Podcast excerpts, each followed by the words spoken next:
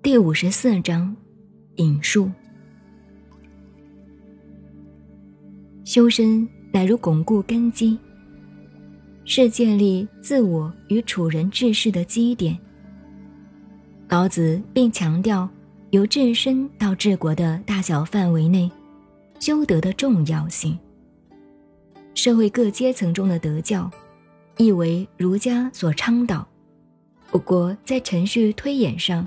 各家观点略有差别，例如管子牧民也提出家乡国天下之为治的主张，但他认为以家为乡，乡不可为也；以乡为国，国不可为也；以国为天下，天下不可为也；以家为家，以乡为乡，以国为国。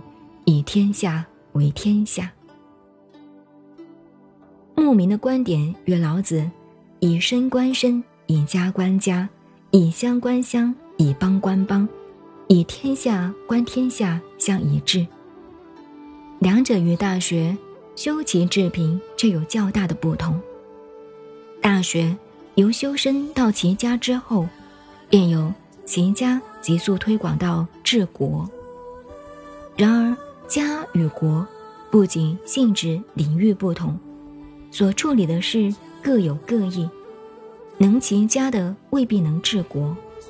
不过，《大学》的夸夸其谈颇深入人心。